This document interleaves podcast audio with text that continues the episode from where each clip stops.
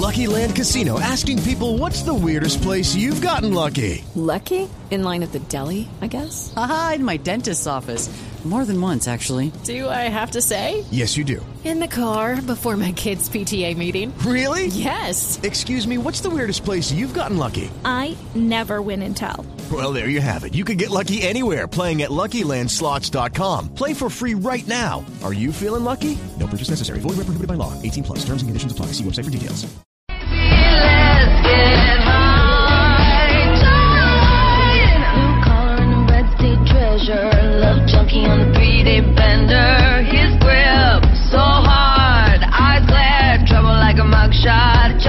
¿Vio usted, Gonzalo, lo que pasó con la FDA y lo que estaban eh, pidiendo miles de mujeres que se habían quejado desde hace algunos días sobre los implantes mamarios ante la Administración de Drogas y Alimentos de los Estados Unidos?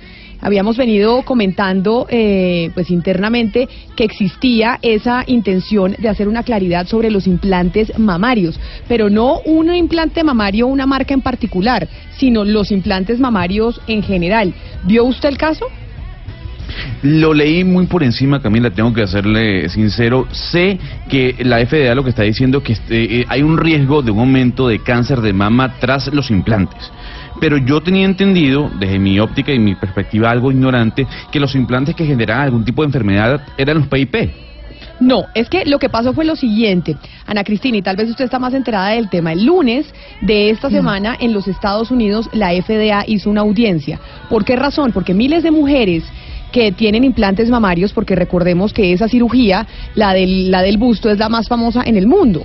Y esa eh, y muchas mujeres pues dijeron que hay algún tipo de relación o se sospechaba, por ejemplo, que los implantes mamarios podían tener algún tipo de incidencia con el desarrollo del cáncer. Y por eso la FDA, tengo entendido, escuchó esta semana a diferentes cirujanos, pacientes, expertos, para llegar a emitir un concepto sobre, sobre si esto es verdad o no.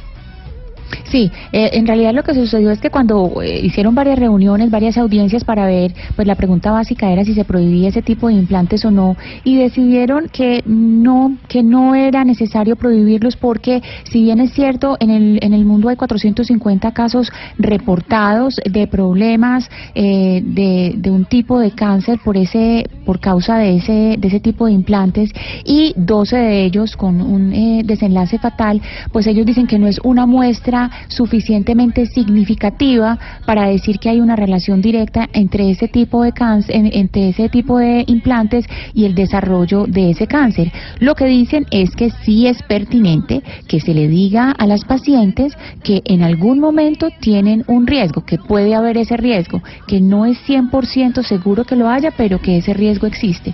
Entonces, pues creo, mm, Camila, que la noticia es que en realidad ellos dicen que provisión no, que lo que hay que hacer es hacerle, darle una advertencia clara a las pacientes en el momento del implante. Exacto, darles mayor información sobre cuáles son las repercusiones que puede tener hacerse una operación y no se trata de un implante como tal PIP que fue el que tuvo pues el problema en su momento, sino de la cirugía como tal, tengo entendido Ana Cristina, es decir, de hacerse la cirugía del aumento eh, del busto, que es una cirugía con la que pues las mujeres eh, y los cirujanos han estado obsesionados desde hace décadas. Sí, en realidad pues es- eso es, eso es lo que entendí yo pues de la información que se ha publicado en periódicos norteamericanos, que toda esta discusión es en torno a informar mejor a las pacientes, que las pacientes sepan que sí ha habido muertes, que ha habido 12 muertes en el mundo, es de- decir, estamos hablando de casos reportados, es decir, de lo que se reporta oficialmente entre 450 casos de desarrollo de cáncer, pero que eso no es una muestra suficientemente grande para decir se prohíbe. Se prohíbe no, lo que se debe hacer es advertir muy bien a las pacientes sobre el procedimiento al cual se van a someter y las consecuencias que puede traer. Pero además estoy viendo, Ana Cristina, incluso que la DFDA ha entregado una cifra o entregó en esas audiencias de lunes y martes una cifra pues que sorprende y que preocupa. Dice que una de cada cinco mujeres que se operan eh, de implantes mamarios que se aumentan el busto deciden eh, renunciar a ellos, es decir, deciden quitarse esos implantes una década después debido a complicaciones que tienen con los implantes, como que se les rompen, como que tienen eh, dolores o que tienen algún tipo de contracción en, eh, en el tejido. Es decir, una de cada cinco mujeres que se hace la operación del busto a los 10 años decide quitarse y retirarse los implantes porque tiene algún tipo de complicación. Y que además muchas pacientes y cada vez un número mayor de médicos que hacen este tipo de operaciones pues le atribuyen a los implantes mamarios una serie de, de dolencias y afecciones que están relacionadas con enfermedades autoinmunes. Y como usted dice, la FDA no quería entrar en este panel a prohibir o a decir no se deben usar los implantes mamarios y demás, sino hacer el debate que tenemos que ponerlo sobre la mesa. ¿Qué pasa con los implantes Claro, mamarios y con esta operación tan famosa que se hacen muchas mujeres en el mundo y en Colombia es la operación número uno? Y que tampoco se trata de juzgar a las mujeres que quieren eh, intervenir su cuerpo de alguna manera, pues porque eso es una, una decisión de ellas y siempre y cuando tengan la información suficiente, pues eh, cada cual eh, decide sobre su cuerpo. Yo les quiero recomendar, Camila, a los oyentes un texto muy hermoso que salió hace unos años en el Malpensante, que se llama Mi teta izquierda, escrito por eh, Silvia Córdoba. Es precisamente un texto que habla de, de, pues, de la, la- la autora, eh, cuenta cómo se quitó los implantes, eh, toda la historia. Y es muy bonito porque habla de esas dificultades, pero también el adentro, es decir, eh, hablando mucho de la mujer eh, en su interior y su reflexión, qué es lo que pasa en su vida al, al sentir y al tener esos, esos implantes eh, dentro de su cuerpo. Es un texto muy bonito que le, le dice a uno mucho de este proceso, no solamente de la parte médica, que es lo que estamos hablando, sino también del proceso interno de la mujer. Camila, pero no solamente es que las mujeres decidan a los 10 años cambiarse los implantes, sino que es obligatorio. Por razones de salud, los médicos y los cirujanos plásticos recomiendan que haya eh, cambio de implantes 10 años después de implantados. Es decir, las prótesis de silicona pueden sufrir fisuras o explotarse o estallarse después de 10 años de uso. La recomendación es cambiarse cada 10 años las prótesis. Claro, yo, yo- a ver, yo no soy una experta en, en- en cirugía de aumento eh, del busto, pero lo que le estoy leyendo es el, como el informe que lo- de lo que dice la FDA. Hay una estadística de que las mujeres a los 10 años, yo no sabía que tocaba quitárselas obligatoriamente, que usted le decían a los 10 años, si usted se opera, Claro. se tiene que cambiar el implante, sino que muchas mujeres deciden dejarlo. O sea, de- deciden no tenerlo más por las afecciones que les produce el implante. Sí, algunas sí. Y por dolor- dolores en la espalda también, ¿no? El peso de los implantes. eh, duele la espalda para algunas, algunas, algunas de las personas que, que utilizan esas prótesis. Pero la recomendación médica es esa, Camila, eh, me, me lo han dicho cirujanos y expertos en entrevistas. 10 años es la fecha de vencimiento de los implantes, el, el promedio, ¿no? Pero los implantes No. o las prótesis mamarias tienen, tienen fecha de vencimiento, a los 10 años deben cambiarse. Ahora, lo que no entiendo bien en la noticia, Camila, es la recomendación. Yo me imagino, y lo sé, además, que el doctor, a la hora de eh, implementar los implantes, vale la redundancia, le dice a la mujer cuáles serían los efectos negativos que tiene la operación. Lo que pasa es que lo que, le- lo que están diciendo eh, la- las mujeres, los doctores, incluso la FDA cuando hace estas audiencias lunes y martes de esta semana, es para que haya mayor transparencia, como decía Ana Cristina, para que le den mayor información a las mujeres a la hora de operarse de los riesgos que pueden existir, no para dar una prohibición de los implantes, sino que las mujeres que se someten a este tipo de operaciones, que además, como lo decíamos, es la operación más famosa en el mundo, es la operación que más se hace la gente, pues que tengan eh, clara y tengan toda la información de eso que es lo que implica. Porque como veníamos mencionando, pues hay muchísimos casos de mujeres que han tenido pues problemas con las prótesis. ¿Sí me, sí me explico, Gonzalo? O sea, lo que, lo que está diciendo la FDA es ser más explícito a la hora de explicar, valga la redundancia, lo que puede conseguir o lo que puede conllevar esta operación a nivel Exactamente. negativo. La FDA no le está diciendo a nadie ni la intención en ningún momento era prohibir los implantes ni decir, oiga, usted no se puede operar y, y operarse eh, del, eh, del, del busto, aumentárselo, es riesgoso. Lo que dice la FDA es, queremos escuchar a médicos, queremos escuchar a mujeres, queremos escuchar a víctimas o a personas que han tenido problemas para saber qué es lo que está pasando. Una discusión que no se ha dado y que tal vez tiene que, que darse a mayor profundidad porque como le decía, o sea, usted no tiene una hermana, una amiga o alguien cercano que tenga eh, operado el busto. Yo es que tengo muchos, muchas personas cercanas Sí, no. que tienen esa operación. Y Sí, varias, claro, y, varias y varias personas cercanas que tienen esa operación han tenido complicaciones, fíjese usted. Han tenido Camila, complicaciones no. de dolores y lo demás. que por llaman eso- efectos es lo que llaman efectos colaterales. El médico tiene que decirle al paciente o a la paciente, en este caso, cuáles son los efectos que tendría una intervención de este tipo. Pero- es, es lo que es lo que debería hacer. Vamos a hablar con un experto precisamente, con Ernesto Barbosa, que es el presidente de la Asociación Colombiana de Cirugía Plástica, pues para que nos diga qué es lo que están discutiendo en los Estados Unidos y qué pasó esta semana lunes y martes. Doctor Barbosa, bienvenido a Mañanas Blue, gracias por estar con nosotros. Camila, muy buenos días, muy buenos días a su audiencia, ¿cómo están? Mire, como obviamente eh, esta es una operación, la cirugía de aumento del busto, pues la cirugía más famosa en el mundo, no solo en Colombia, en el planeta, pues obviamente llama la atención estas audiencias que es que hizo la FDA lunes y martes, que si bien no era para prohibir la operación ni los implantes mamarios como tal, sí era para abrir la discusión de un de, pues de mujeres que han tenido problemas con los implantes. Efectivamente, ¿qué, qué es específicamente lo que se estaba discutiendo, doctor Barbosa? Bueno, eh, pues para ponernos en contexto vamos a, contarles un poquito de la historia de los implantes mamarios. En los años 50, eh, con el fin de aumentar el volumen de los senos, en Estados Unidos se utilizaron diferentes eh, sustancias que ahorita podríamos eh, definirlas como biopolímeros, viendo cómo el daño que producían estas sustancias en los senos y todo el efecto sistémico que tenía, hicieron unas- una serie de, de investigaciones hasta que realmente desarrollaron los implantes mamarios. Los primeros implantes mamarios salieron como en 1961 y desde 1961 hasta aquí hemos utilizado implantes mamarios. Los implantes mamarios eh, se han usado desde ese momento y más o menos en el mundo debe haber unas 90 o 100 millones de mujeres con implantes mamarios.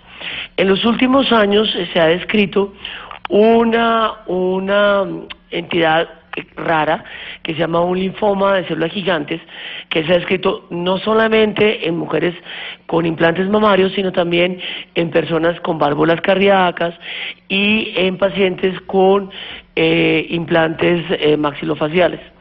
Este, esta entidad que es muy extraña se ha descrito al momento en 690 pacientes dentro de un grupo de unos 90 o 100 millones de mujeres con estos implantes. En Colombia hemos identificado 15 pacientes dentro de un grupo más o menos de unos 2 o 3 millones de mujeres que tienen implantes mamarios.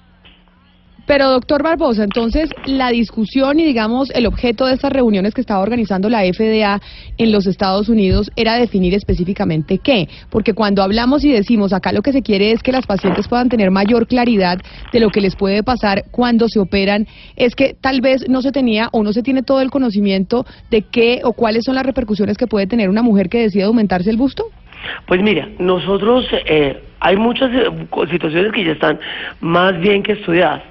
En los años 90 hubo una gran pelea en los Estados Unidos donde una serie de pacientes demandaron a Down Corney en ese momento, que era pa- la, eh, compañía que producía implantes de silicona, y eh, los implantes eh, durante un tiempo en los Estados Unidos de gel de silicona estuvieron prohibidos. Durante los años 90 en los Estados Unidos hicieron una serie de estudios para identificar si los implantes mamarios producían cáncer de mama, si producían eh, enfermedades del colágeno y si producían alguna serie de otras enfermedades. Lo que encontraron después de hacer como más o menos unos 10 años de investigaciones es que el implante mamario no estaba relacionado directamente con la producción de cáncer mamario, eh, adenocarcinomas o eh, carcinomas intraductales, eh, ni estaba relacionado con la producción de enfermedades del colágeno. Encontraron que algunas pacientes que habían desarrollado enfermedades del colágeno tenían la genética y sus hermanas o familiares tenían enfermedades del colágeno. Por esta razón, en los Estados Unidos fueron aprobando nuevamente el uso de implantes rellenos de gel de silicona eh, paulatinamente, primero para reconstrucción mamaria, después para eh, cambio de implantes y por último en el 2004 para colocación de nuevo en, en- mujeres eh, por primera vez en implantes de gel de silicona. Lo que se ha encontrado en los últimos años es una entidad que es una entidad aparentemente inflamatoria donde hay una producción de líquido alrededor del implante y donde aparentemente tiene que ver con la cápsula que tiene el implante. Ese, esa, esa entidad está todavía en estudio. Eh, no se sabe exactamente qué lo produce.